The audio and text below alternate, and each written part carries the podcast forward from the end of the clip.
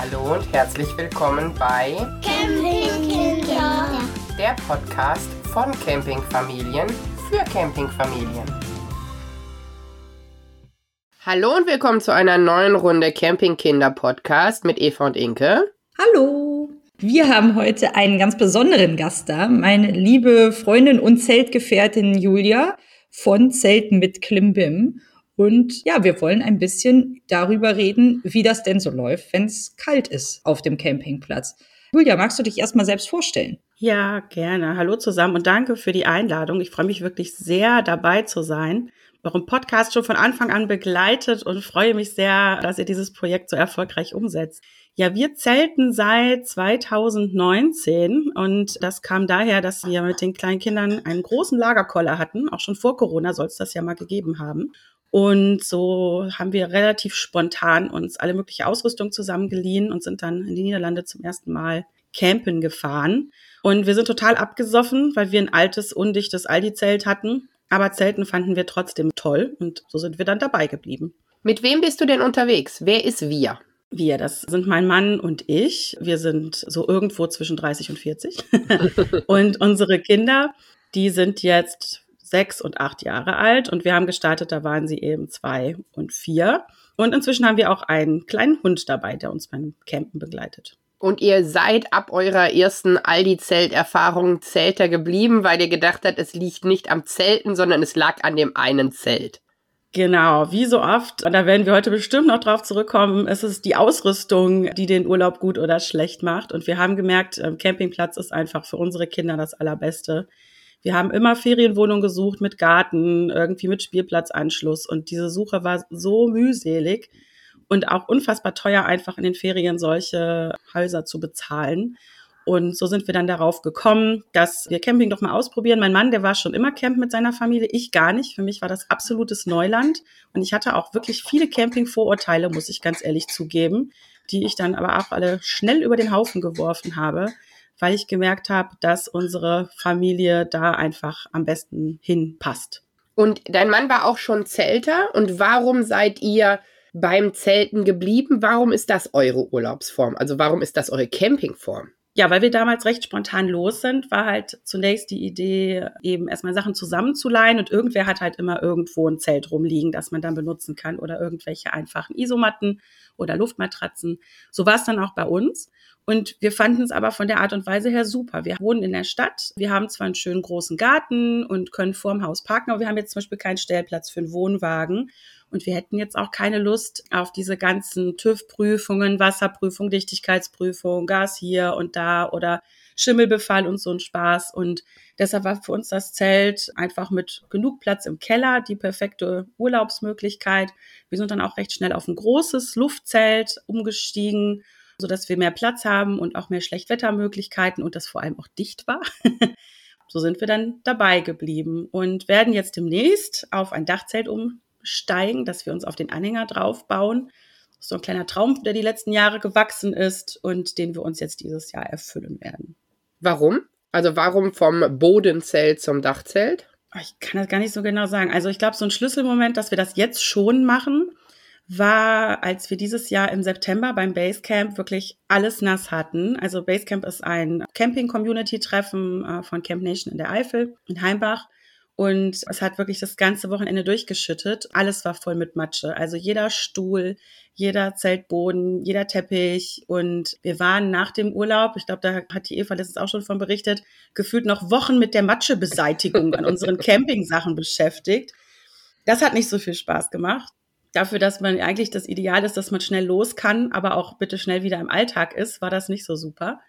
Und wir hatten schon vor zwei Jahren auf dem Campingplatz im Hexenwäldchen, den ich nicht empfehlen kann, eine andere Familie gesehen. Die kann man auch bei Instagram finden. Chrissy Van Vito und Matze Dachzelt heißen die Accounts. Auch mit vier Kindern unterwegs sind und ein Dachzelt auf ihrem Van haben und eins auf ihrem Pferdeanhänger. Und wir haben die da in live gesehen und Freddy und ich, unabhängig voneinander, kamen so vom Klo und sagten, hast du die gesehen mit dem Anhänger? Ja, ich habe die auch gesehen. Boah, wie geil ist das denn? Und dann haben wir uns immer wieder so dazu informiert und geschaut und wir finden das einfach total schön. Und was mir halt bei den großen Familienzelten so fehlt, ist der Ausblick aus dem Schlafzimmer, in Anführungsstrichen. Also die Schlafkabinen sind halt inzwischen immer dunkel. Man hat nicht die Möglichkeit, hinten eine Tür oder eine Öffnung aufzumachen. Und dieses Gefühl, morgens aufzuwachen und einfach in die Natur zu schauen, das fehlte mir jetzt bei den großen Zelten in letzter Zeit, die mit denen wir da unterwegs waren. Und deshalb sind wir da zum Dachzelt gekommen und weil wir es uns auch noch praktischer machen wollen, was so Möbelaufbau und dergleichen angeht. Also, dass wir nicht so viel ins Zelt rein und raus tragen müssen, sondern unser Dachzeltanhänger, der wird one of a kind wie so eine Art fahrender Kleiderschrank mit Küchenzeile. Das klingt auf jeden Fall sehr, sehr spannend. Wer diesen Weg verfolgen will, guckt mal bei Instagram unter Zelten mit Klimbim. Heute wollen wir hoffentlich nicht über die matschigen Nächte reden, sondern eher über die kalten Nächte. Die Saison startet jetzt und euch allen juckt es in den Fingern. Wir alle haben Hummeln im Hintern. Manche sind über den Winter weiter weggefahren, aber doch ganz, ganz viele starten jetzt im Prinzip zum Frühjahr in die Saison. Und wenn wir Glück haben, kriegen wir 20 Grad und T-Shirt-Wetter. Äh, nehme ich auch. Schenke ich euch allen. Ich hoffe, es kommt an rechtzeitig. Aber falls das nicht der Fall ist, gibt es bestimmt Alternativen, wie man das Ganze lösen kann, sowohl für die Wohnwagenfahrer als auch für die Zelter. Und sind wir mal ganz, ganz ehrlich, ihr Zelter seid noch ein bisschen ärmer dran, wenn es an die kalten Nächte geht, als wir. Dazu wollen wir euch heute ein paar Tipps geben. Inke ist letztes Jahr fast im Schnee losgefahren zum Saisonstart, ist noch ganz, ganz knapp drumherum gekommen. 1. April hat's geschneit. Inke, erzähl von deinen letztjährigen Erlebnissen. Ja, also ich weiß nicht, wer sich erinnert. Letztes Jahr am 1. April hat, glaube ich, ganz Deutschland aus dem Fenster geguckt und gedacht, April-Scherz. Es war echt noch mal richtig Schnee und ich kann mich noch erinnern, unser Au pair, die die ganze Zeit hier auf den Winter gewartet hat und einmal in ihrem Leben Schnee sehen wollte, war dann am 1. April auch so, nee, jetzt will ich auch nicht mehr. Und ich glaube, so ging's allen. Und der Hardcore war dann, dass es ja halt echt super doll geschneit hat und ich allen Leuten sagte, ja, nächste Woche fahren wir dann zelten. Und alle haben mich angeguckt wie sonst was. Es hat dann zum Glück die Woche später nicht mehr geschneit, aber es war trotzdem noch echt richtig kalt in der Nacht und wir hatten jetzt kein Thermometer dabei. Ich weiß auch immer nicht, woher alle Leute wissen, wie kalt das war. Frage ich mich immer, habt ihr alle ein Thermometer dabei oder guckt ihr in die Wetter-App? Hat man im Wohnwagen dabei in der Regel, ja. Ah, okay. Ja gut, also ich kann sagen, es muss unter Null gewesen sein, denn es war morgens das Gras gefroren und die Fensterscheiben der herumstehenden Autos waren gefroren. Das heißt also, wir haben bei unter Null Grad in unserem Zelt geschlafen und da wir gut ausgerüstet waren, ging das gut. Alle Leute um uns herum hatten total Mitleid mit uns, aber dann kam auch irgendwann das gute Wetter. Und jetzt habe ich die Hoffnung, dieses Jahr ist ja Ostern früher und wir fahren schon die spätmöglichste Variante, aber wir fahren am 1. April los. Ich hoffe jetzt einfach, im März gab es ja immer noch mal wieder Schnee. Der Schnee ist jetzt alle, oder? Also das kommt jetzt am 1. ja, April nicht noch mal. Also für uns geht's dann am 1. April los und wir hoffen auf 20 Grad, aber mal schauen, was so kommt. Wann geht denn eure Saison los, Julia? Für uns geht's am letzten Aprilwochenende los. Da schließt sich ja der 1. Mai an den Montag an. Für alle Camper sehr nett, da kann man schön ein langes Wochenende wegfahren. Und unsere Schule hat netterweise einfach an dem Dienstag jetzt noch einen beweglichen Ferientag hingelegt von so einer Fortbildung, also noch besser. Genau, und wir fahren in die Niederlande auf den Campingplatz Hetwinkel in Winterswijk und fahren da zusammen mit einer anderen Familie, die wir auch bei den Zeltkindern kennengelernt haben. Und das wird auch die erste Ausfahrt von unserem Dachzeltmobil. Also da mache ich mir mit dem Wetter Ende April echt nicht mehr so die großen Sorgen. Sag sowas nicht. Doch. Dann passiert doch, ich was. das jetzt, ich beschreie das jetzt ganz absichtlich. Nee, ich finde, das ist so eine Zeit, selbst wenn es da tagsüber vielleicht, also nicht so super warm wird, aber man hat in der Regel ja nicht mehr Gefrierpunkt in der Nacht. Also man hat dann schon so fünf Grad oder so. Und ich finde, das ist so eine Temperatur, da muss man sich einfach mit normaler ich sag normal guter Zeltausrüstung ne, mit Isomatte und dem Schlafsack keine Sorgen mehr machen. Dann reicht noch eine zusätzliche Fließdecke und eine Mütze und dicke Socken und dann ist man da eigentlich safe. Bei 0 Grad, da bin ich auch vorsichtig, gebe ich zu. Aber ich glaube, ehrlich gesagt, sobald man einen Heizlüfter dabei hat, ist man dann eigentlich auch schon immer auf der sicheren Seite. Ja, guck mal, du hast jetzt schon ein paar Dinge angerissen. Wir wollen das natürlich im Detail wissen. Also, Ich habe mir ein Zelt gekauft und will mit meiner Familie zum hoffentlich nicht verschneiten 1. April los. Was muss ich machen? Auch wenn der Schnee einfach kommen kann. Was sollte ich mitnehmen? Wie sollte ich mich vorbereiten? Und ja, was darf ich auf gar keinen Fall vergessen? Julia, du bist auch in den Herbst rein Camper. Das heißt, du lässt dich gezielt auf kalte Nächte im Zelt ein. Somit der Profi auf dem Gebiet. Sag mir, was meine Packliste wäre oder worauf ich achten müsste. Ich würde tatsächlich am Anfang auch bei der Zeltwahl erstmal gucken, wie ist denn mein Zelt so gemacht? Also Saisonstart oder Saisonende bedeutet ja nicht nur kalte Temperaturen, sondern auch mal ordentlich Wind. Das heißt, wenn dann der Boden nicht eingenäht ist, dann wird es ordentlich kalt. Da zieht's. Und man kann auch mit dem losen Boden das Zelt gar nicht gut heizen. Das stelle ich auch immer wieder fest. Das macht einen riesen Unterschied. Das kennen die Wohnwagencamper bestimmt auch aus den Vorzelten, wo der Boden genau. nicht fest ist. Irgendwann wird's da richtig kalt und du kriegst es nicht mehr warm. Ja, das stimmt. Das heißt, ihr müsst so eine Isolierungsfläche mehr oder weniger schaffen, dass ihr wie in so einer Wanne sitzt. Genau. Ist das das Wichtige? Also es muss halt verbunden sein. Du musst quasi in einer Tüte sein. Oder genau. ja, wie soll man es beschreiben? Also die Luft, die warme Luft darf nicht direkt raus können. Alles klar. Ja, kenne ich. Wir müssen auch beim Wohnwagen den Boden so gut es geht isolieren und dann auch mit dem Vorzelt verbinden, weil überall, wo die Luft durchkommt, zieht es natürlich wie Hulle und genau. weicht die Wärme. Kann ich gut nachvollziehen. Das heißt, bevor ich losgehe, gucke ich erstmal, kann mein Zelt das? Wenn mein Zelt genau. das nicht kann, dann kann ich überhaupt nicht losfahren? Mm, nee, das nicht. Aber dann würde ich mir so ein paar Frickellösungen überlegen. Ich glaube, du hattest das auch gemacht, ne, dass du eine Plane ins Vorzelt gelegt hast und die an der Seite so hochgelegt hast, wie so eine Matschwanne. Das kannst du natürlich in einem ganz normalen Zelt auch machen. Da stellst du dann an den Ecken ein paar Sachen drauf, dass es nicht ganz so durchpfeift. Aber es ist natürlich nicht so dicht wie ein eingenähter Boden. Okay. Das andere ist das Zeltmaterial. Da sind die Baumwollmischgewebe einfach temperaturbeständiger als jetzt die Polyesterzelte. Die kühlen halt schneller aus. Das heißt, wenn ich dann noch ein bisschen heize, dann bleibt es halt in einem Baumwollmischgewebezelt länger warm. Und auch wenn man beispielsweise jetzt zu vier, zu sechs in der Schlafkabine liegt, dann heizt die sich einfach durch die Körperwärme in diesem recht kleinen Raum schon gut auf. Also in der Schlafkabine haben wir jetzt auch bei vier Grad in der Nacht den Heizlüfter eigentlich nur angemacht, kurz bevor wir ins Bett gegangen sind, damit die einmal auf eine angenehme Temperatur ist. Und dann nochmal angemacht, wenn wir aus dem Schlafsack morgens raus sind, damit wir nicht direkt den Kältetod sterben, wenn wir aus unserem muckelig warmen Lauch aussteigen. Also ich stelle mir das ein bisschen so im Zelt vor. Das ist aber meine Nicht-Zelter Erfahrung, so mehr oder weniger. Ihr liegt da alle Löffelchen an Löffelchen an Löffelchen an Löffelchen, damit euch schön warm bleibt.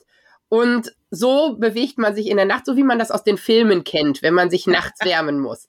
Ist das eine Illusion? Ist das wirklich so? Oder kriegt ihr es so warm, dass ihr auch ohne an dem nächsten zu kuscheln oder das nur macht, wenn man da Lust drauf hat und nicht, weil man sonst friert? Also es ist Gott sei Dank eine Illusion, weil okay. auf diese Art und Weise würde ich niemals ein Auge zukriegen. Ich feiere jede Nacht, in der unsere Kinder an ihren Betten bleiben und nicht sich irgendwo mit irgendwelchen Gliedmaßen in uns reinquetschen, weil sie dringend mit uns ganz da schlafen möchten. Ja, es ist schön mit den Kindern zu kuscheln, aber in der Nacht möchte ich meinen eigenen Platz haben, um guten Schlaf zu haben. Und das klappt im Zelt auch. Also wir haben Schlafsäcke mit einer guten Komforttemperatur und wenn es noch kälter sein sollte, eben als diese 10 Grad, die der Schlafsack Komforttemperatur hat, dann machen wir noch eine Fließdecke drüber. Ich ziehe mir den Schlafsack auch wirklich gern so bis quasi an den Kopf dran, nach oben, so dass mir auch die Nase nicht so kalt wird. Das kennen viele Zelte, da haben wir schon oft drüber geredet. Dass eine kalte Nase beim Schlafen, das ist irgendwie total unangenehm. Da kann man die Decke schön bis so halb über die Nase ziehen. Und unsere Kinder, die schlafen in Mumienschlafsäcken bei denen wir das Kissen auch mit in diesen Kopfbereich reinstopfen. Und dann mummeln die sich da richtig schön rein. Die bewegen sich dann manchmal eher so wie die Raupen über die Isomatten. Da ist auch auf jeden Fall ein Tipp, dass man im Zelt um die Isomatten etwas drumherum stellt, damit die Kinder nicht im Schlaf sich vor den Isomatten runter bewegen. Denn das wird dann wirklich richtig kalt. Da kann man Reisetaschen hinstellen oder Transportkisten oder auch einen Campingschrank oder eben das seitlich so begrenzen, dass vielleicht Mama und Papa außen liegen und die Kinder in der Mitte. Und so ist man dann auf der sicheren Seite, dass die dann nicht von dem warmen, isolierenden Untergrund runterrutschen. Ist da denn noch mehr drunter? Also Inke, wie macht ihr das? Habt ihr ich kann jetzt von uns reden. Wenn wir im Winter oder in der kalten Jahreszeit unterwegs sind und im Vorzelt den Boden mehr oder weniger haben, packe ich da so Puzzlematten hin, damit ich das ein bisschen isoliert habe. Da drauf kommt eine Folie und darauf kommt der Teppich. Das fühlt sich am Fuß halt schon ganz, ganz anders an. Ich lege mich da aber nicht hin. Und ihr liegt da ja tatsächlich drauf. Arbeitet ihr auch mit sowas wie Puzzlematten? Nee, unser Zelt hat ja mehrere Bereiche und dieser Wohnbereich, der vorne auch geschlossen ist, wo wir halt nicht schlafen. Dafür gibt es von der Outwell, also von der Firma unseres Zelts, gibt es einen speziellen Teppich, der genau auf dem Maß ist. Den haben wir für diesen Bereich. Und ich muss sagen, den kann ich echt richtig empfehlen. Der ist gar nicht so groß vom Packmaß her, was bei uns ja immer wichtig ist, aber der isoliert trotzdem ganz gut und man kann da drauf auch echt bei diesen ganz kalten Temperaturen irgendwie barfuß drüber laufen. Aber in der Schlafkabine, wo man dann ja quasi auf dem Boden liegt, hatten wir es jetzt mit mehreren Varianten so, dass sich dann zwischen unserer Isolierungsschicht und diesem Schlafkabinenboden scheinbar Kondenswasser und letztlich dann Stockflecken gebildet haben. Und da habe ich tatsächlich immer noch nicht die perfekte Variante gefunden, weil unsere Isomatten, die sind so, ja, wie nennt man die Form? So mumienförmig, würde ich sagen. Wie so ein Mumienschlafsack so ein bisschen die Form haben die. Das heißt, sie sind unten am Fußbereich etwas schmaler als oben. Und unsere Isomatten sind ansonsten echt top. Ich kann die sehr empfehlen. Das sind diese Thermarest Trail X Pro heißen die. Und ich würde jedem raten, der vorhat, ernsthaft zelten zu gehen, kauft euch richtig gute Isomatten. An allem Rest könnt ihr sparen, aber kauft euch richtig gute Isomatten. So, und wir stecken immer zwei Isomatten in einen Standard-Bettbezug. Ich glaube, 1,35 Meter sind die dann breit. Dann rutschen schon mal zwei nicht auseinander und bilden so eine gleichmäßige Fläche mit einer Baumwolldecke drüber. Aber zwischen den einzelnen Isomatten haben wir dann halt immer diesen nackten Boden, aktuell dann jetzt ja wieder. Und das ist echt unangenehm. Da habe ich noch keine wirklich gute Lösung gefunden, was man da auf den Boden legen kann, ohne dass sich da diese Stockflecken bilden. Wir hatten da so eine Schicht liegen, ja, dieses Material, was man auch auf Autoscheiben legt, damit es da keinen Frost gibt, zum Beispiel. Oder auch den Outwell Zeltteppich. Da hatten wir dann noch ein anderes Modell, was irgendwie da hinten auch reingepasst hat. Und beide Male haben wir dieses Stockfleckenproblem bekommen. Also da muss man auf jeden Fall vorsichtig sein. Und das ist jetzt auch mein großes Projekt, demnächst nochmal diese Kabine da zu entstocken. Das liegt bis jetzt noch so, dass es halt weiter trocknet, aber irgendwie, ja, das muss nochmal gemacht werden. Das ist so unser großes Problem. Habt ihr da eine Lösung für Julia? Ja, ich könnte mir vorstellen, Inke, dass bei euch vielleicht äh, Material helfen würde, das atmet. Also die Schichten, diese Isoliermatten, wie auch auf dem Auto, äh, auf der Windschutzscheibe, die lassen ja keine Feuchtigkeit hindurch und der Teppich lässt ja auch keine Feuchtigkeit durch. Ich würde vielleicht mal gucken, wenn du von Oma oder so alte, ganz dicke Wolldecken hast, die so richtig schön kratzig sind. Bei denen könnte ich mir vorstellen, dass die ja Feuchtigkeit durchlassen, dass dann sich keine Stockflecken bilden. Ja, genau, das habe ich auch schon überlegt. Ich habe nur noch nicht das Material gefunden, mit dem ich das jetzt definitiv ausprobieren will, weil ich möchte jetzt auch nicht nochmal dieses Experiment haben. Ja, und wenn ich da jetzt, wer weiß, wie viele Wolldecken mitnehme, das nimmt halt auch alles super viel Platz ja, das weg. Stimmt. Ne? Dann muss ich am Ende ein Kind zu Hause lassen, wenn ich so viele Wolldecken einpacke. Da gilt es immer abzuwägen, was die bessere Alternative ist. Nee, also wir haben tatsächlich den Boden überhaupt nicht anders aufgebaut als im Rest des Jahres. Wir haben unterm Zelt so eine durchlässige Bodenplane, damit der Zeltboden nicht ganz so dreckig wird. Dann ist der normale Zeltboden und da legen wir, äh, wir haben auch ein Outwell-Zelt, die Teppiche rein. Wir haben aber gar nicht nur Outwell-Teppiche, wir haben das immer mal wieder geguckt, was so passt. Und weil wir nicht so einen Riesenteppich haben wollten, weil der nicht in die Waschmaschine passt, haben wir Füchse lieber kleinere Teppiche aneinander gelegt, damit wir die immer schön in die Waschmaschine packen können. Ihr packt Und- richtig Vorzeltteppiche in die Waschmaschine? Ja, Ich habe das noch nie ausprobiert. Da muss ich dazu sagen, die sind anders als der Vorzeltteppich, den du wahrscheinlich für dein Vorzelt hast, sondern das ist mehr wie ein Filz. normaler Teppich. Also das ist unten so eine Gummischicht, würde ich sagen, und da drüber ist eine sehr dünne Form der Fließdecke. Ah, okay. So könnte man es vielleicht am ehesten beschreiben. Also, und wir haben nämlich auch einen richtigen Vorzeltteppich. Und das ist ja so ein ja, gewebtes Material oder so. Das könnte man nicht in die Waschmaschine tun. Gewebtes Plastik, so mehr oder weniger, ne? Ja, genau. Nee, nee, das ist schon, also das ist letztendlich auch Kunstfaser, aber es ist irgendeine Mischung aus Vlies oder Filz, so fühlt sich das an. Also es ist auch wirklich schön weich. Und das ist dann unser Boden. Und da haben wir dann eben unsere Isomatten drauf. Wir haben Isomatten von Obelink. die Sleepwell-Matten mit 10 Zentimetern. Jetzt sind wir ordentlich schwer. Das heißt, wir machen uns da noch einen Matratzentopper drauf und dann noch ein Spannbetttuch drüber, damit die nicht auseinanderrutschen. Und bei den Kindern, die haben dünnere Isomatten, weil die einfach leichter sind, fünf Zentimeter, auch selbst aufblasen die Isomatten, machen wir auch ein Spannbetttuch drüber, damit die nicht auseinanderrutschen.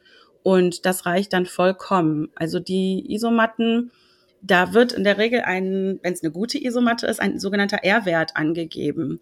Und der gibt an, wie viel Temperatur in welcher Zeit dahin durchgeht. Das interessiert uns Verbraucher eigentlich nicht wir gucken einfach nur drauf und sehen, also ab einem R-Wert von vier, da weiß man, kann man auch bei Temperaturen so fünf bis zehn Grad mit der Matte auf jeden Fall los, ohne zu frieren. In der Regel, wenn kein R-Wert angegeben wird, kann man davon ausgehen, dass es keine gute Isolierung ist, dann kann man das lassen. Und ansonsten bin ich da total bei Inke. Also man kann sich echt alles irgendwie günstig über eBay Kleinanzeigen und sonst wie zusammen besorgen, in der Freundeskreis leihen.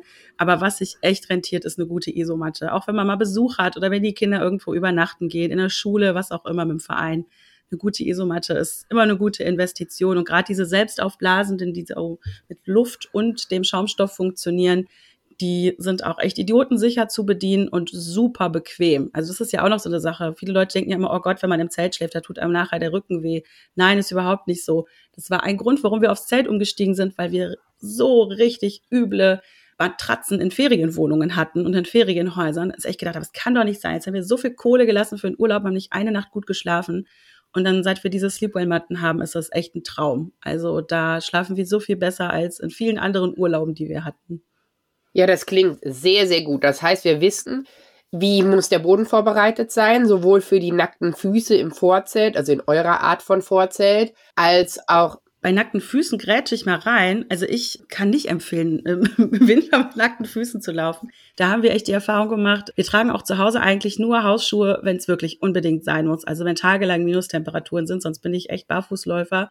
Aber wenn es jetzt so vier Grad im Zelt war, so vier bis zehn Grad, dann tragen wir im Zelt nicht nur dicke Socken, sondern tatsächlich auch Hausschuhe. Weil dafür ist es dann wirklich zu kalt. Das merkt man auch. Also wenn die Füße so anfangen richtig zu frieren, das ist echt nicht so gut. Also wir haben normalen Teppich, aber dann Hausschuhe dazu. Okay, weil ich krieg unseren Vorzeltboden auf jeden Fall so isoliert. Also meine Füße frieren von unten nicht. Je nachdem, wie kalt es in der Außentemperatur ist, hat das was. Wir arbeiten auch mit dieser Bodenplane. Also es ist wie so ein Unkrautvlies mehr oder weniger. Gibt's auch beim großen O. Sucht mal nach Zeltplane und dann die Größe ein bisschen größer als euer Vorzelt, damit da auch alles schön sauber drauf aufgepackt wird. Das hält ganz, ganz viel Schlamm und Motsche ab. Dann habt ihr nicht ganz so viel in den V-Streifen etc. von eurem Vorzelt. Darauf kommt, wenn es erlaubt ist, eine wasserdichte Plane. Müsst ihr aber gucken, ob der Campingplatz das erlaubt. Darauf kommen die Puzzlematten und darauf kommt der Teppich. Und da sind wir definitiv schon bei Minusgraden barfuß im Vorzelt rumgelaufen. Das hat gut funktioniert. Das wäre jetzt die Wohnwagen-Variante von dem Boden. Kommen wir wieder zum Schlafen zurück. Da ist es beim Wohnwagen meiner Meinung nach, ob Sommer, ob Winter, egal wie der Untergrund in dem Sinne ist, passt nur auf, dass ihr euch nicht irgendwelche Isoliermatten, die keine Luft durchlassen, unter die Matratzen legt. Da muss Luft dran kommen, sonst reden wir über dieselbe Stockflex-Situation, die Inke gerade erzählt hat, aber dann an euren guten Wohnwagenmatratzen und nicht am Zeltboden an sich. Das wäre sehr schade, weil ja, man kann es einfach vermeiden. Die Situation im Wohnwagen ist so gemacht, dass überall Luft dran kann und überall Luft dran soll. Bitte arbeitet mit der Isolierung nicht unter den Matratzen. Was ihr machen könnt, wenn euch der Boden vom Wohnwagen zu kalt ist, arbeitet da mit einem Teppich, mit einem Läufer oder auch mit diesen Puzzlematten, dann ist auch da barfuß möglich. Da haben meine Eltern sich übrigens Yogamatten bestellt, dünne Yogamatten und die genau passend zuschneiden lassen. Oder, glaube ich, selber gemacht. Auf jeden Fall, diese Yogamatten gibt's ja in allen Farben, haben sie extra passend irgendwie zur Inneneinrichtung ausgesucht, sind super dünn und leicht. Und du hast es genau passend da drin finde ich persönlich auch viel angenehmer, da drauf zu laufen, als auf diesem Boden, der ja doch sonst immer schnell von unten kalt ist. Definitiv. Wir haben einen Teppich, der direkt angepasst war. Also wir haben den damals mitgekauft. Aber ihr könnt das super einfach nachmachen. Ihr klebt euch Zeitungen aneinander und passt die so an, dass jede Ecke und jeder Winkel von eurem Wohnwagen Flur mehr oder weniger bedacht wird. Und dann geht ihr entweder los und legt die auf die Yogamatten und schneidet die zurecht oder ihr geht in den Baumarkt und holt euch was von diesen Teppichresten, die es da gibt. Die sind meist auch schmal genug, dass ihr das ohne Probleme angepasst kriegt und schneidet euch da mal eben einen Teppich für euren Wohnwagenflur aus. Das ist auf jeden Fall eine Hilfe, was die Grundisolierung angeht. Wir wären jetzt aber wieder beim Schlafen. Du hast gesagt, eure Schlafsäcke wären Mumienschlafsäcke, wären so Schlafsäcke auf was muss ich achten? Was muss ich mir besorgen, damit ich nicht nur von unten gewärmt bin durch meine Unterlage, sondern in dem Ding selber auch gut schlafe? Weil alternativ könnte ich ja einfach mein Bettzeug von zu Hause mitnehmen. Genau, da wollte ich euch nämlich fragen, nutzt ihr denn, wenn es kalt ist, im Wohnwagen Schlafsäcke oder das normale Bettzeug? Ganz normales Bettzeug. Das Einzige, was wir ändern, ist Sommer- und Winterbettwäsche, aber nicht von dem Innenleben der Bettwäsche, sondern das drumherum. Das heißt, dass wir kühlende Stoffe nutzen im Sommer, aber das nutzen wir im Bett zu Hause auch. Und dass wir wärmende Stoffe nutzen im Winter. Einen anderen Unterschied machen wir nicht. Ich habe gehört, beim Wintercamping macht es Sinn, gerade Kinder in Schlafsäcke zu stecken, dann aber eher in so in Richtung Alvi-Schlafsack und sowas, damit die sich nicht aus den Decken rausrollen. Aber mein letztes Mal Schlafsack ist echt Festival und 15 Jahre Minimum her. Und ich bin da auch nicht scharf drauf. Ich will, wenn ich schlafe, die Decke zwischen meine Beine einrollen und mich dann so wie in so ein Kokon. Und das kann ich mit dem Schlafsack nicht. Da ist zu wenig, was ich mir ja überall zwischen die Arme und so stecken kann. Nein, das geht alles, keine Sorge. Ich bin auch so mit. Ich muss auch bei 30 Grad, muss ich mit meinem großen, plüschigen Deckending zu Hause schlafen, sonst kann ich nicht schlafen. Ja, bei Schlafsäcken ist es so, da gibt's ja wirklich, also auch da, ne, vor 15 Jahren würde ich sagen, so mit den Sachen, mit denen wir da aufs Festival gefallen sind, das lässt sich, glaube ich, nicht vergleichen mit den komfortablen Dingern, die wir da jetzt nutzen beim Zelten. Oder eben deshalb habe ich gefragt, auch ganz viele in ihren Wohnwägen. Ich kenne nämlich auch einige, die mit dem Wohnwagen oder Wohnmobil fahren und wenn es kalt ist, auch dann gerne Schlafsäcke benutzen, weil es eben einfach die Nacht über wärmer ist. Wir haben für die Erwachsenen Deckenschlafsäcke. Und Deckenschlafsäcke, das bedeutet einfach, dass die rechteckig geschnitten sind und oben eben nicht dieses Abteil für den Kopf haben. Man kann sich da auch so reinlegen, dass man komplett drin ist und der Kopf auf diesem Fortsatz oben mit drauf liegt. Aber in der Regel kriecht man da eben so rein. Man kann aber eben auch, deshalb Deckenschlafsack, den Schlafsack so öffnen, dass es dann eine große, breite Decke ist. Und ich mache es immer so, dass ich es halb mache. Also ich mache den Schlafsack bis zu den Knien zu, damit ich da unten schön warme Füße habe. Und weil ich es mir eben oben so gerne bis über den Kopf ziehe und da so schön in Fötusstellung mit meinen Armen mich in der Decke verhaken möchte, ziehe ich mir dann dieses große breite Deckending über die Schultern. Und das ist so für mich die perfekte Mischung aus mir ist warm und ich habe aber auch so ein bisschen ist luftig und kann mich gut bewegen. Denn da sollte man schon darauf achten, wenn man ein gewisses Körpervolumen hat, dass man sich auch wirklich einen Schlafsack holt, wo man reinpasst. Aber da kann ich nur empfehlen, geht in die entsprechenden Facebook-Gruppen, fragt nach, sagt auch ganz ehrlich, hier, ich bin so und so groß, wiege so und so viel Kilo, ich brauche einen Schlafsack, wer kann mir einen empfehlen? Da kriegt man in der Regel dann gute Tipps. Und bei den Schlafsacken ist es immer so, dass eine Komforttemperatur angegeben wird, also bei den guten. Das heißt, dass da zum Beispiel draufsteht Komforttemperatur 10 Grad. Und das ist jetzt ganz interessant. Das heißt, dass bei der durchschnittlichen Frau bei 10 Grad in diesem Schlafsack noch nicht kalt wird. Und dann gibt es noch die Komforttemperatur, die heißt dann Lim. Das ist die Komforttemperatur für den Herrn, weil tatsächlich scheint immer Männern nicht so schnell kalt wird wie Frauen. Und da muss man auch so ein bisschen auf sich selber achten. Also ich habe einen dicken, gesteppten Schlafsack aus Baumwolle weil ich das Material einfach schöner finde. Das ist nicht so flutschig, fühlt sich auf der Haut angenehmer an und mein Mann hat auch einen 10 Grad Komforttemperatur Schlafsack, aber aus einem flutschigeren Material. Das reicht für uns mit einer dicken Decke dann auch bei 4 Grad. Die Kinder haben Mumienschlafsäcke, weil die da eben nicht so schnell rausflutschen. Also wenn man dann das Kissen oben mit in den Schlafsack reinsteckt, dann bleiben die da eher drin. Das ist nämlich gerade bei kleineren Kindern, die sich im Schlaf viel bewegen, das Problem. Und da würde ich auch eher auf einen Alvi-Schlafsack umsteigen. Oder ich glaube, Inke hatte auch immer einen guten Tipp, wie das bei kleineren Kindern ist. Genau, also meine kleinen Kinder schlafen in ihren Schneeanzügen. Das finde ich super praktisch. Wir gehen zum Beispiel abends noch mal ins Waschhaus. Das ist auch noch ein wichtiges Thema, dass man warm ins Bett geht. Ich denke, das trifft auch für Wohnwagen und sogar auch wenn man zu Hause ist. Wenn man kalt ins Bett geht, dann friert man halt. Und wir ziehen denen im Waschhaus dann schon ihre Skiunterwäsche, ziehen wir immer da drunter. Also man sollte nicht zu viele Lagen auch unter dem Schlafsack anziehen. Ich denke, das ist auch überall ähnlich. machen die im Waschhaus komplett bettfertig mit ihren Schneeanzügen und dann ziehen die einfach nur noch ihre Schuhe aus und gehen dann mit den Schneeanzügen meistens in ihre dünnen Schlafsäcke, aus denen sie sich aber spätestens nach einer Stunde Schlaf rausgewühlt haben. Ja, die haben so ein rotierendes Schlafprinzip und so bin ich irgendwann da drauf gekommen und ich check das immer. Die frieren überhaupt nicht. Ansonsten haben die Kinder diese Schalmützen, in unserem Fall aus so einem Wolle gemischt. Die werde ich auf jeden Fall auch mal verlinken. Da bin ich total überzeugt von und habe mir tatsächlich auch eine gekauft. Ich ziehe die nicht schon im Waschhaus an, wenn ich ehrlich bin. Aber es ist echt super praktisch, weil die auch so über den Nacken geht. Ich kriege nämlich sonst immer so einen kalten Nacken. Ja, das finde ich halt echt super praktisch. Meine beiden großen Jungs, die frieren fast nie, da habe ich keinen Stress. Aber ansonsten ist das auf jeden Fall wichtig, sich eine Mütze und auch irgendwie einen Schal noch dazu einzupacken. Und ich bin einfach so ein Wolle, Wolle, Seide-Fan oder auch so dünnes Merino-Material oder so. Das finde ich immer gut. Irgendwie noch zum drunterziehen. Und wenn es da Mützen oder sowas gibt, bin ich immer dabei. Das heißt, so eine Sturmhaube ziehst du dann zum, also so wie man eine Bank überfällt, mit über die Nase und kompletter Kopf und Hals und alles drin. Nee, meine Nase lasse ich frei. Ich kann da nicht schlafen. Außerdem habe ich auch eine lange Nase, ey. Dann würde das, da muss ich erstmal eine Sonderanfertigung kriegen. Nee, meins ist so eine Zipfelmütze. Wisst ihr? So eine, so eine Zipfelzwergenmütze in rosa.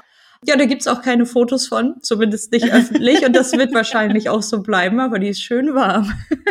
Das klingt toll und eigentlich finde ich, ist das etwas, was du unserer Community auf jeden Fall zur Verfügung stellen musst. Ich bin mal gespannt, was so geboten wird. Ich nehme Kuchen, leckere Getränke, Zeltaufbau oder noch besser Zeltabbauservice. Ich glaube, für so einen Zeltabbauservice, da könnte ich mal ein Foto von meiner Zipfelmütze eröffnen. Ja, bietet Alternativen und dann macht Inke euch ein Erlebnis mit einer Zipfelmütze. Also ich bin ganz, ganz gespannt. Wie sieht das denn aus mit Heizung? Also wir im Wohnwagen haben ja meist eine eingebaute Heizung.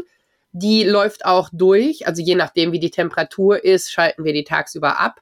Aber wenn es Frierungssituationen gibt mit dem Wasser, dann läuft die durch, damit uns nicht irgendwas in den Schläuchen oder in den Rohren friert.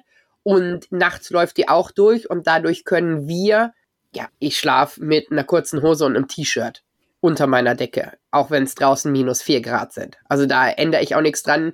Und Skiunterwäsche habe ich nicht an und eine Zipfelmütze habe ich auch nicht an. Ich schlafe genauso, wie ich zu Hause schlafe, aber ich kriege das mit der Heizung halt auch richtig warm. Wir haben eher so ein Thema Kondenswasser. Aber da ist mein Tipp nur an die Wohnwagenfahrer, sorgt dafür, dass ihr genug Gas dabei habt. Guckt gegebenenfalls nach einem Duo-Control.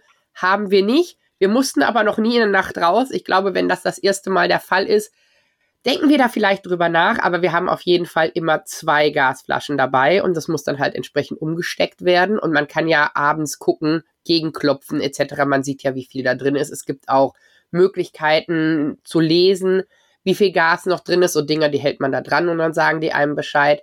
Aber damit ist uns auf jeden Fall warm genug. Habt ihr Heizungsmöglichkeiten? Ich habe jetzt oft von diesem Heizlüfter gehört. Ist das die Optimallösung im Zelt? Wir haben jetzt zwei Varianten, aber ich würde ganz gern noch mal eben auf den Wohnwagen beziehungsweise dann das Wohnmobil meiner Eltern eingehen. Die haben sich beim Aldi, war das glaube ich, so einen kleinen Heizer für die Steckdose. Der hat gar nicht noch extra ein Kabel, sondern so ein Heizlüfter, den man direkt in die Steckdose stecken kann. Und den schließen die meistens noch an. Das reicht bei denen aus, um das Wohnmobil warm zu kriegen.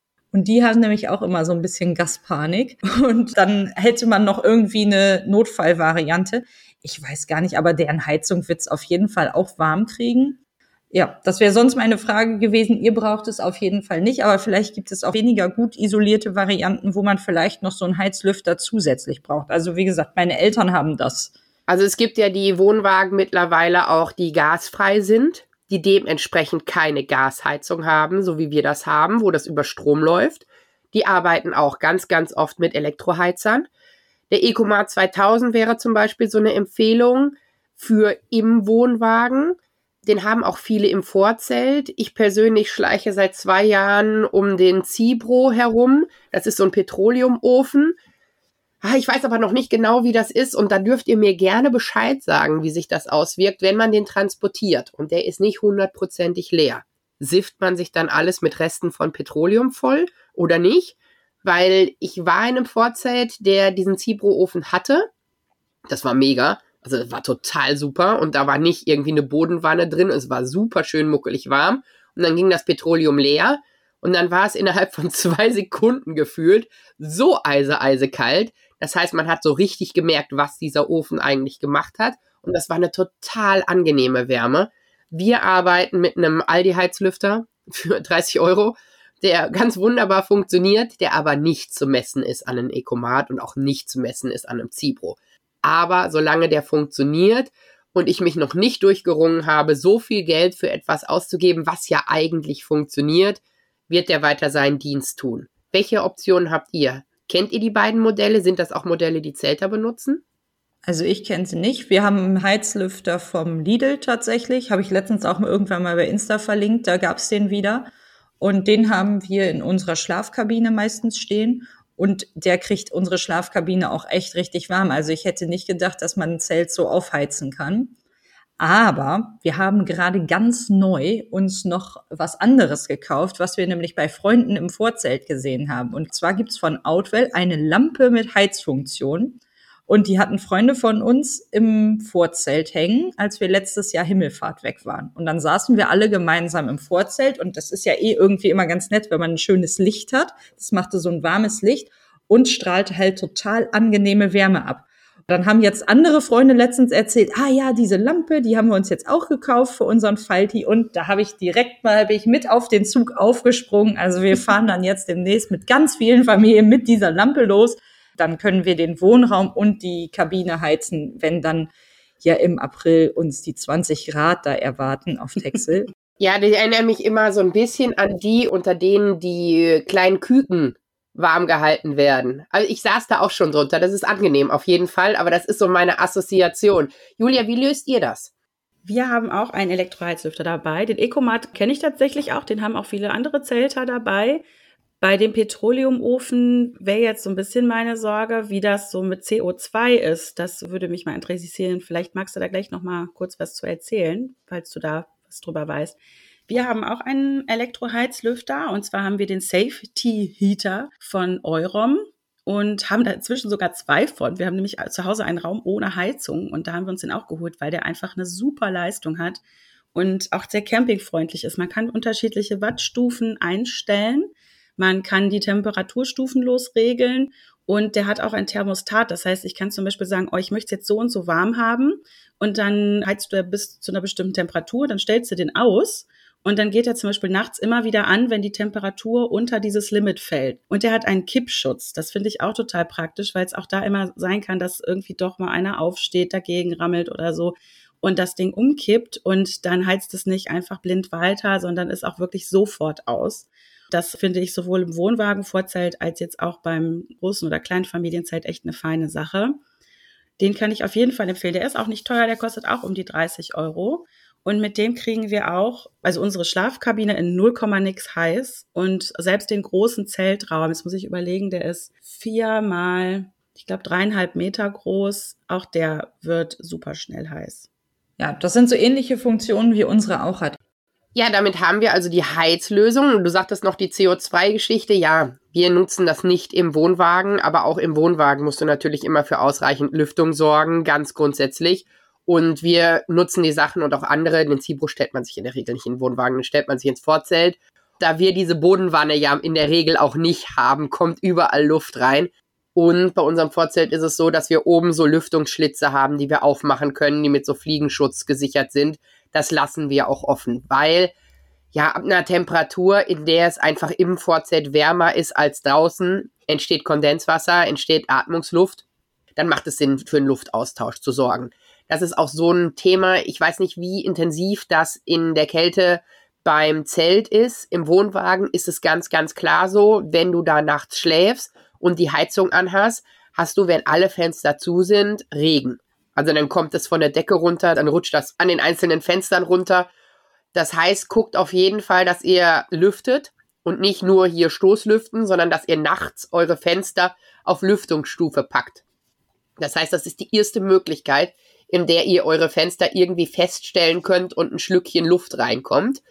Und da, besonders da, wo geschlafen wird. Ja, ich weiß, die Kinder, die sich dann dagegen irgendwelche Fenster rollen oder so und die dann leicht offen sind und dann am nächsten Tag ist die Schnupfnase da. Deshalb rede ich ja auch davon, was wir bei den Wintertipps von Mareike gekriegt haben, die dann vielleicht in den Schlafsack packen. Das heißt, wenn die sich dagegen rollen, dass die das nicht direkt mitkriegen. Aber achtet gut auf die Kondenswassersituation, weil jedes Wasser im Wohnwagen ist potenzieller Schimmel. Und deshalb guckt, dass ihr gut durchlüftet und morgens nehmt ein großes Handtuch und wischt die ganze Feuchtigkeit ab. Wie sieht das im Zelt aus? Ich mache das tatsächlich auch. Also wir haben ja auch eine recht große Fensterfläche und wir haben vorne einmal diesen, wir nennen das Wintergarten bei unserem Zelt. Da kann man einen Boden einhängen, das machen wir gar nicht, sondern wir machen das dicht und haben das so als Feuchtbereich. Da mache ich irgendwie nicht großartig was, außer wenn ich das Zelt abbaue, dann achte ich natürlich darauf, dass das hundertprozentig trocken ist. Das ist ja sowieso klar. Aber ansonsten, die Fensterflächen, die trockne ich morgens einmal ab und lasse auch das Zelt, wenn dann irgendwann tatsächlich Sonne kommt, so lange lüften, bis das echt alles richtig trocken ist. Auf jeden Fall auch wir. Dann Fenster auf. Also sobald man es aushalten kann, macht die Fenster auf, lüftet gut durch. Ich weiß, das ist so eine deutsche Krankheit, das mit dem Stoßlüften. Das machen anscheinend keine anderen Länder. Aber ich bin ein Fan von und reißt euch die Fenster auf und sorgt dafür, dass überall ein bisschen Luft dran kommt. Genau. Und was halt auch echt noch wichtig ist, ist, dass man ja die Isomatten zum Beispiel einfach mal kurz hochnimmt und so aufstellt oder so, dass da auch ein bisschen die Luft runter zirkulieren kann. Diesen Teppich in dem anderen Raum, den lassen wir liegen. Da hatten wir auch noch nie Probleme mit und ich werde jetzt noch mal penibler darauf achten, dass das auch in dem anderen Bereich da keine Probleme geben wird. Aber das ist auf jeden Fall auch wichtig, dass man lüftet und Jetzt haben Julia und ich beide Zelte aus Baumwollmischgewebe. Ich glaube, da habe ich hier schon öfter mal was dazu gesagt. Für mich ist das das perfekte Zeltmaterial. Und wenn du natürlich ein Polyesterzelt hast, dann hast du auch Kondenswasser, was gegebenenfalls von der Decke tropft oder so. Das finde ich persönlich super unangenehm und alle Freundinnen in meinem Freundeskreis, die nicht zelten wollen, die haben das im Kopf. Sie liegen da und da macht es so Tropf auf die Stirn und so und sie haben das Gefühl, sie kriegen die ausgeatmete Luft in flüssiger Form auf den Kopf wieder. Das finde ich auch super eklig. Das findet aber in unserem Zelt nicht statt. Ja, das ist ja auch im Vorzelt so ein Thema, ne? Also guckt, wenn ihr mit Wintervorzelten arbeitet, die sind nicht luftdurchlässig. Das ist wie LKW-Plane. Die haben meist so ein Dach, was man reinhängen kann aus Baumwolle, was den Regen auffängt. Das wird dann halt leicht feucht, wenn es da reintropft. Das macht Sinn. Wir sind aber außer im Winter mit unserem ganz normalen Ganzjahres-Luftvorzelt unterwegs. Und da heißt es auch, lüftet, guckt, dass ihr, wenn ihr da drin zum Beispiel kocht und ja, ich rede jetzt von Nudeln kochen und Wasserdampf, dann macht das doch neben einem offenen Fenster. Alles andere ist vielleicht nicht die aller, aller schlauste Lösung. Aber wir schlafen jetzt anständig, uns ist warm genug von der Heizung. Muss man auf irgendwas anderes achten, wenn man zu kalten Nächten unterwegs ist, als wenn man zu warmen unterwegs ist? Ein anderer Stellplatz, eine andere Badezimmersache, irgendwas. Was muss man noch bedenken? Also wir haben jetzt für unsere Urlaubsplanung sehr mit einbezogen, dass wir gegebenenfalls auch bei schlechtem Wetter, gerade so zu Saisonbeginn und zu Saisonende, irgendwelche Möglichkeiten haben, uns da zu beschäftigen und nicht mit sechs Menschen die ganze Zeit nur in unserem Zelt sitzen. Ich habe ja schon öfter von unserem legendären Rügenurlaub erzählt, wo wir da irgendwie bei Regen alle nur in dem Zelt saßen das ist uns einfach nicht so gut in Erinnerung geblieben und darum haben wir jetzt extra einen Platz ausgesucht, der ein Indoor-Schwimmbad hat und einen Indoor-Spielplatz hat und wo die Kinder auch noch mal Lasertag spielen könnten, aber halt auf Texel dann auch Gutwetteraktivitäten möglich sind. Dass ihr für beide Wettersituationen gerüstet seid. Genau, richtig. Und Julia, ihr? Wir haben das ähnlich gemacht. Also viele schwören oder fragen immer wieder, ja, gibt es denn tolle Plätze, wo man dann ein Schwimmbad hat? Und dann sage ich immer wieder, Achtung, Achtung mit dem Schwimmbad, das ist zwar total schön, aber in der Regel hält man sich da nicht so super lange auf. Wenn die Kinder eh schon eine Rotznase haben, überlegt man sich auch dreimal, ob man da hingeht. Und man hat dann ja nachher das Problem der nassen Sachen aus dem Schwimmbad. Also auch da muss man dann überlegen, wo packe ich das hin, wo kann ich das trocknen. Wenn ihr jetzt im Vorzelt Platz habt, zum Beispiel super. Beim Zelt muss man dann tatsächlich schon gucken, wo stelle ich das hin, wie kriege ich das getrocknet. Und da würde ich auf jeden Fall immer empfehlen, nochmal irgendwie einen Wäscheständer mitzunehmen oder so einen Campingschrank, den man offen lassen kann, wo man ein paar Sachen auf Bügel hängen kann, auch nasse Jacken zum Beispiel. Und wer da auch immer eher bei der Fraktion Indoor-Spielplatz ist, ich sag mal, Kinderliebe, Elternhölle, so ist das so ein bisschen mein Feeling. Aber die sind danach ausgepowert und total happy. Und wir schauen dann halt auch, dass wir in Regionen fahren, wo man was unternehmen kann. Denn selbst der coolste Indoor-Spielplatz und Lasertag und Co., also wir kriegen da irgendwann Lagerkoller und wollen dann gerne nochmal was anderes sehen. Und ansonsten würde ich sagen, ist es schon so, dass man im Winter tendenziell noch ein paar mehr Sachen mitnimmt. Also was auch empfehlenswert zum Beispiel ist, um es schön warm zu haben, wäre jetzt eine Wärmflasche, ne, die man sich vorher noch mal ins Bett legt. Ähm, vielleicht okay. auch für alle empfehlenswert, die jetzt zum Beispiel auch, wenn ich nicht mit Strom campen gehe. Ne? Also nicht jeder kann ja die Heizung einstöpseln und irgendwie schön Wasser warm machen und in die Wärmflasche packen, ist immer schon mal eine gute Sache. Dann zum Beispiel eher mehr Decken mitnehmen oder auch mal ein Fell. Wir haben zum Beispiel auch diese total günstigen 10 Euro Polyesterfälle von Ikea die halten super schön warm, kann man auf jeden Campingstuhl drauflegen, kann man noch mal bei den Kindern drunter legen und auf jeden Fall ein Klo. Also ohne eigenes Klo würde ich in der kalten Saison niemals campen fahren, denn ich möchte nicht für jedes Pipi raus in die Kälte und da zum Waschhaus laufen. Also das finde ich ist im Winter auf jeden Fall ein Must-Have gerade auch wenn die noch klein sind und gerade erst lernen, aufs Klo zu gehen. Also da möchte man wirklich nicht jedes Mal, vielleicht wenn es auch noch sogar regnet und windig ist, den Marsch zum Sani antreten. Kann ich sehr gut nachvollziehen. Mehrere Punkte von denen, die du gerade genannt hast. Wir waren ja vor kurzem auf der Leistert, unsere erste Privatsanitärerfahrung. Kann ich tatsächlich damit so ein bisschen ja lösen, sagen wir es mal so. Also für die, die das gerne machen wollen und für die, die dafür das Geld ausgeben möchten, das waren für mich tatsächlich die Punkte, die ich beim Privatsanitär super, super spannend fand. Du hast die Möglichkeit, da Sachen zu lagern, du hast die Möglichkeit, da nasse Schwimmsachen, Handtücher etc. auf Heizung zu hängen, da aufzubewahren. Du hast einen sehr, sehr nahen Weg zu deiner Toilette.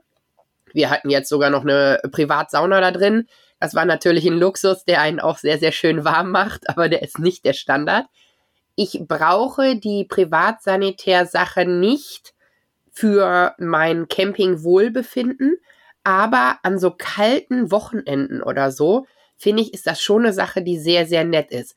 Was wir sonst mit Schwimmsachen machen, ich bin auch ein großer Fan von Schwimmbad auf Campingplatz, ist, dass man den Trockner, der meistens zusammen mit der Waschmaschine am Campingplatz angeboten wird, nutzen wir schmeißen da unsere Handtücher rein, schmeißen da 50 Cent rein, dann läuft eine Viertelstunde und dann haben wir trockene Handtücher. Damit hat man die Feuchtigkeit weder im Vorzelt noch im Wohnwagen.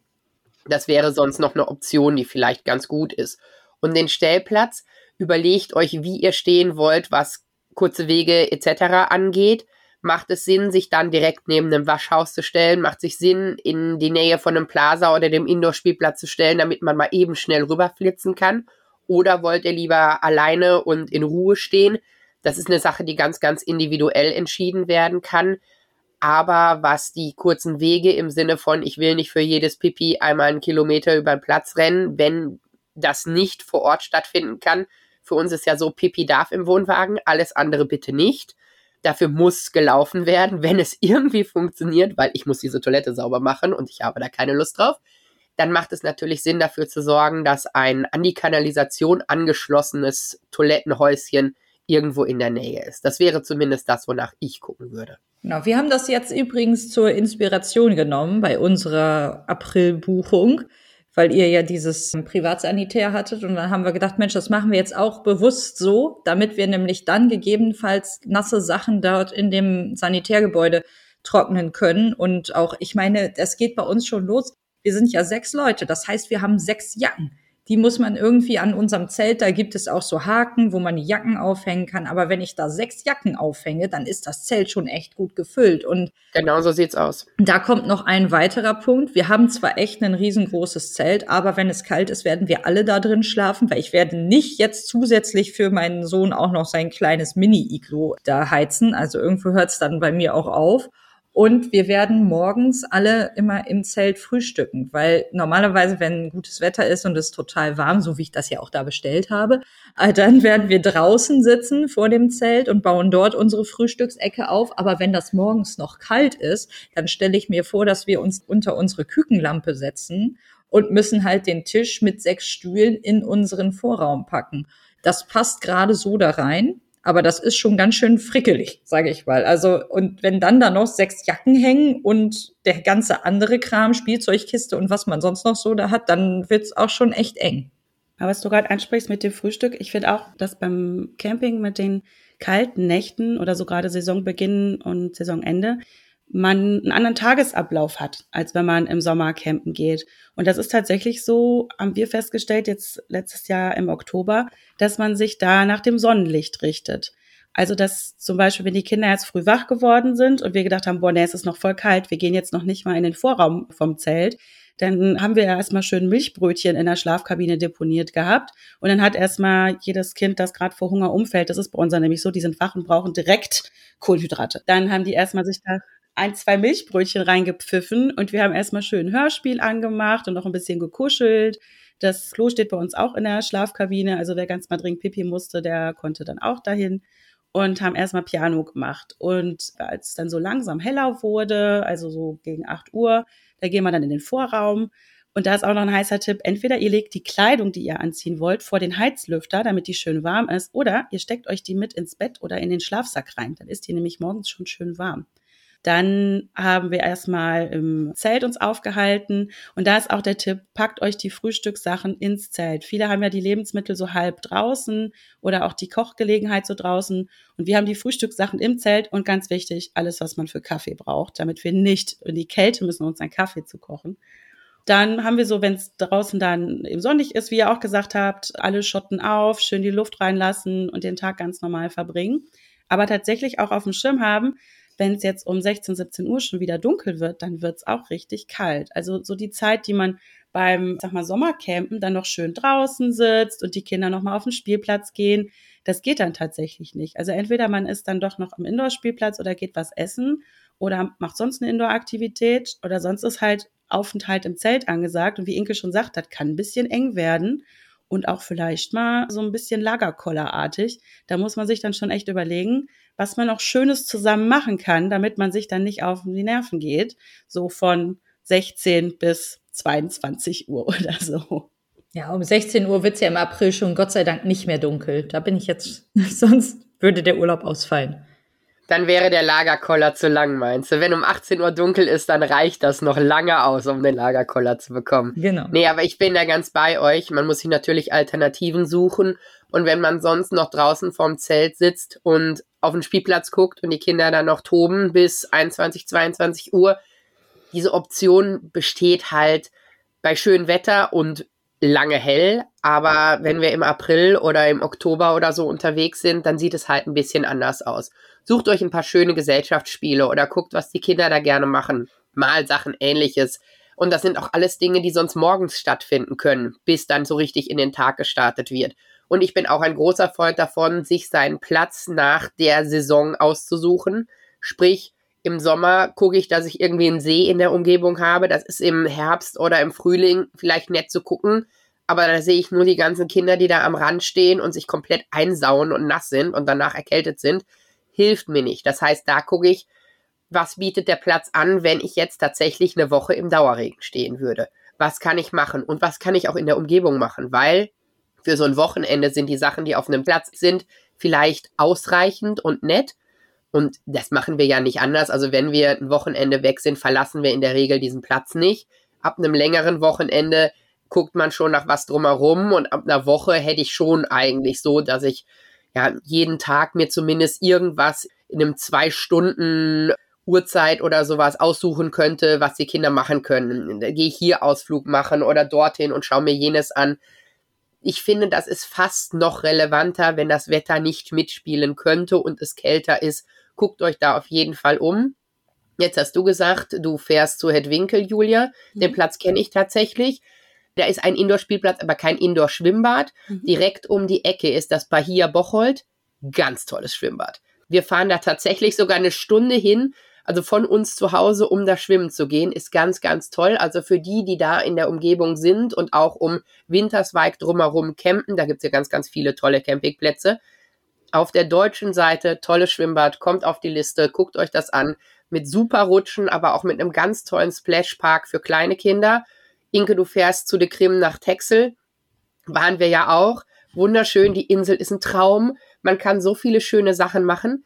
Ich weiß nicht, ob es schon auf deiner Liste ist. Ich hatte es, glaube ich, nicht gesehen. Es gibt einen Kinderbauernhof, wo du kleine Lämpchen kuscheln kannst. Ja, doch, habe ich gehört. Der war unser Highlight. Der war ganz toll. Also es gab viele Highlights, aber der war ganz, ganz toll. Wenn ihr auf Texel seid, Lämpchen kuscheln ist auf jeden Fall was. Vor allem, wenn ihr im Frühjahr hinfahrt. Da schlüpfen die nämlich alle oder werden sie geboren. aber das ist eine ganz, ganz tolle Sache. Und ja, das lohnt sich einfach da entsprechend zu gucken. Wir sind jetzt an der See, auch mit Indoor-Spielplatz und mit Schwimmbad auf einem Landal-Parkplatz bei Landal-Esonstadt. Und da gucken wir uns dann halt auch ein bisschen an. Wir sind schräg gegenüber von Texel. Ich wink dir mal rüber, Inke, mal gucken, ob du was sehen kannst. Lass mal einen Drachen steigen, dann sehe ich den. Oder so. Deshalb hoffe ich, dass deine 20 Grad für uns mitwirken, weil wir direkt in der Nachbarschaft sind. Aber wir hatten einen tollen Urlaub. Wir haben tolle Ausflüge gemacht. Wir sind nicht abgesoffen. Es war alles schön, alles fein. Wir bauen ab. Und ich finde, das ist, wenn es kalt ist, auch nochmal eine andere Situation, als wenn die Sonne ist. Habt ihr da beim Zelttipps? Julia, sag mal, was macht ihr beim Abbau anders im Frühjahr als im Sommer? Ja, also erstmal auf jeden Fall abends alles aufessen, dass der Teller leer ist und dann drei Stoßgebete, dass es nachts nicht regnet und man, und man alles schön trocken abbauen kann. Tatsächlich, man kann einfach nichts machen. Das ist einfach Glücksspiel. Ne? Wir machen es genauso, wie ihr auch macht oder wie Inke eben schon gesagt hat. Wir hoffen, wenn es morgen nochmal sonnig ist, dass wir nochmal warten und gucken, ob das Zelt von selber trocken wird. Wir buchen in der Regel ein Late Checkout, wenn das vorhanden ist, oder fragen ganz höflich nach, ob wir bis 14 Uhr noch bleiben dürfen. Gerade weil das Zelt nass ist, die meisten Platzwerte haben da auch total Verständnis für. Also selbst wenn man offiziell kein Late Checkout buchen kann, bis jetzt, wenn wir freundlich gefragt haben, war das nie ein Problem. Oder wir buchen tatsächlich noch den nächsten Tag. Das ist doch so ein heißer Tipp, wenn man übers Wochenende fährt. Wir buchen oft einfach den Montag noch mit und dadurch, dass wir dann oft nur so eine Stunde Anfahrt haben, dann können wir dann noch den Tag da schön verbringen, ganz in Ruhe ab nachmittags abbauen. Und dann ist das Zelt, wenn man Glück hat und es war zumindest ein bisschen windig und sonnig und nicht nochmal Regen, auch trocken. Ansonsten die Fenster auf jeden Fall abwischen, das mache ich dann auch.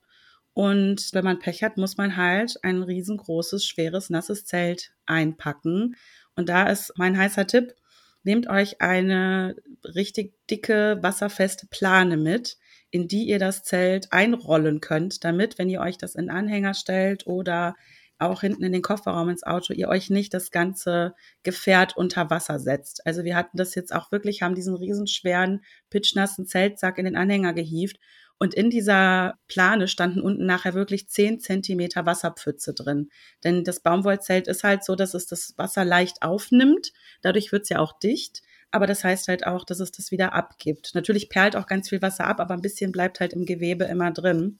Das Polyesterzelt haben wir tatsächlich ganz oft abgetrocknet, komplett. Also wir haben uns einer links gestellt, einer rechts, haben ein großes Handtuch von einer Seite auf die andere geschmissen. Das ist ja so ein Tunnelzelt. Und dann haben wir das so ritsche, ratsche, ritsche, ratsche von links nach rechts gezogen und dann war das Zelt trocken. Dann haben wir das eingepackt und das ist dann schon der Vorteil von Polyester an der Stelle, muss man ganz ehrlich sagen. Bei dem Baumwollmischgewebezelt, wenn es nass ist, mussten wir es zu Hause immer wieder aufbauen. Das geht auch auf kleinerem Raum, als das Zelt groß ist. Wir haben es dann so schwabbelig, sage ich es mal, in den Vorgarten gebaut, weil wir tatsächlich im Garten, weil wir eine Hanglage haben, sonst keinen Platz haben. Und dann steht es da halt so lange, bis es trocken ist. Es stand auch schon mal zwei Wochen da, weil es halt zwei Wochen geregnet hat und halt nicht trocken wurde. Das ist dann halt so. Das war für uns jetzt aber auch mit ein Grund, aufs Dachzelt umzusteigen. nee, die Option kenne ich auch. Auch wir hatten im Garten schon das Vorzelt zwei Wochen stehen, weil die Sonne einfach nicht lang genug geschienen hat, um das trocken zu machen. Wir nehmen statt der Plane, die auch eine sehr, sehr gute Idee ist, einen großen Speisbottich mit. Das sind diese riesengroßen schwarzen, entweder rund oder viereckigen Tröge, die es in dem Baumarkt gibt. Da passt unser Zelt dann rein. Wenn ihr euch sowas besorgt, besorgt euch das nicht kurz bevor es losgeht. Die Dinger stinken wie Hulle. Ich bin echt nicht schlimm vor Geruch. Also ich kann echt super viel ab. Aber dieser Geruch hat sowas beißendes, chemisches, oh, komisches. Ja. Da komme ich gar nicht drauf klar. Legt euch dem zwei Wochen in den Garten, dreht das ein paar Mal um, lasst es da drauf regnen, sorgt dafür, dass dieses Ding nicht mehr stinkt. Und dann kann das über Jahre benutzt werden zum Transportieren von Sachen. Wir haben das tatsächlich auch immer dabei und legen uns das einfach vorne über die Deichsel. wenn wir es, während wir da stehen, nicht brauchen. Da kann man aber auch ein Kind drin baden und da kann man auch Bötchen drauf fahren lassen. Also auch dafür ist es durchaus schon genutzt worden. Und wenn irgendwas feucht ist und sei es nur die Bodenplane, kommt das da rein und saut euch nicht das ganze Auto voll. Also für uns auf jeden Fall eine Option. Inke, ihr könnt zu Hause ja noch aufbauen, wenn es nass ist. Aber wie bereitet ihr euer Zelt anders vor, wenn es Frühjahr oder Herbst ist? Gar nicht. Sommer, Winter, Frühling, Herbst, alles gleich. Unser Zelt ist immer, also das ist eigentlich immer gleich. Da machen wir keinen Unterschied. Ich habe gerade auf meiner imaginären Einkaufszettel diesen Maurerkübel, so kenne ich das, unter dem Begriff notiert. Das werde ich nochmal zulegen. Aber nö, wir machen da an sich keine Unterschiede tatsächlich. Mit dem Abbau habe ich ja schon öfter mal gesagt oder mit dem Trocknen. Man muss irgendwie eine Möglichkeit haben zu trocknen und ich finde das besonders im Herbst schwierig, wenn dann meistens ja, also wenn wir aus unserem Herbsturlaub kommen, keine sonnigen Tage mehr in Sicht sind, dann muss man manchmal bei Freunden fragen, die vielleicht eine große Halle haben oder irgendwie sowas. Das funktioniert dann aber irgendwie ganz gut. Ja, ich kenne das Problem. Das ist ja so eine Sache im Herbst kann es sein, dass du dein Zelt für bis zum Frühjahr wegpackst. Und wenn das dann halt noch eine Restfeuchtigkeit hat, dann packst du das im Frühjahr aus und dann bist du echt sehr, sehr traurig, wenn es da drin geschimmelt hat, wenn du Stockflecken hast, wenn irgendwie was kaputt gegangen ist, tatsächlich wegen Feuchtigkeit oder so. Deshalb im Frühjahr ist es so, wenn wir Ostern unterwegs sind, sind wir kurz darauf auch eins der kurzen Wochenenden unterwegs. Wenn das so zwei, drei Wochen feucht liegt, ist nicht geil aber ist auch nicht so schlimm wie ein halbes Jahr, muss man immer so ein bisschen abwägen. Aber in der Regel bin ich ganz, ganz klar dafür, macht das Ding so trocken, wie es nur irgendwie geht. Keine Nebelfeuchte, kein Rest an entsprechender Feuchtigkeit, damit nichts passieren kann. Das ist auch nochmal ein guter Hinweis, denn viele machen sich immer Sorgen, oh nein, jetzt ist mein Zelt nass und ich muss das direkt wieder aufbauen, sonst passiert was ganz Schlimmes. Und ich kann aus Erfahrung sagen, nee, direkt müsst ihr es nicht aufbauen. Also man muss nicht, wenn man sonntags nach Hause kommt, das montags direkt aufbauen. Vor allen Dingen nicht, wenn es montags und Dienstag noch die ganze Zeit regnet wie aus Eimern. Strömen regnet. Genau. Also das Zelt verkraftet das schon, dann noch mal ein, zwei Tage eingepackt zu sein und dann erst aufgebaut zu werden. Natürlich länger, wie du schon sagst, eine Woche ist schon heikel bei dem Bau von Mischgewebe. Da würde ich es mir überlegen. Bei einem Kunstfaserzelt, also reine Kunstfaser, glaube ich, wäre es jetzt nicht ganz so schlimm. Aber da muss man sich jetzt nicht super beeilen oder sich ganz große Sorgen machen. Das kann man auch, wenn man dann Stress hat, einfach mal ein, zwei Tage noch stehen lassen und sich dann erst drum kümmern.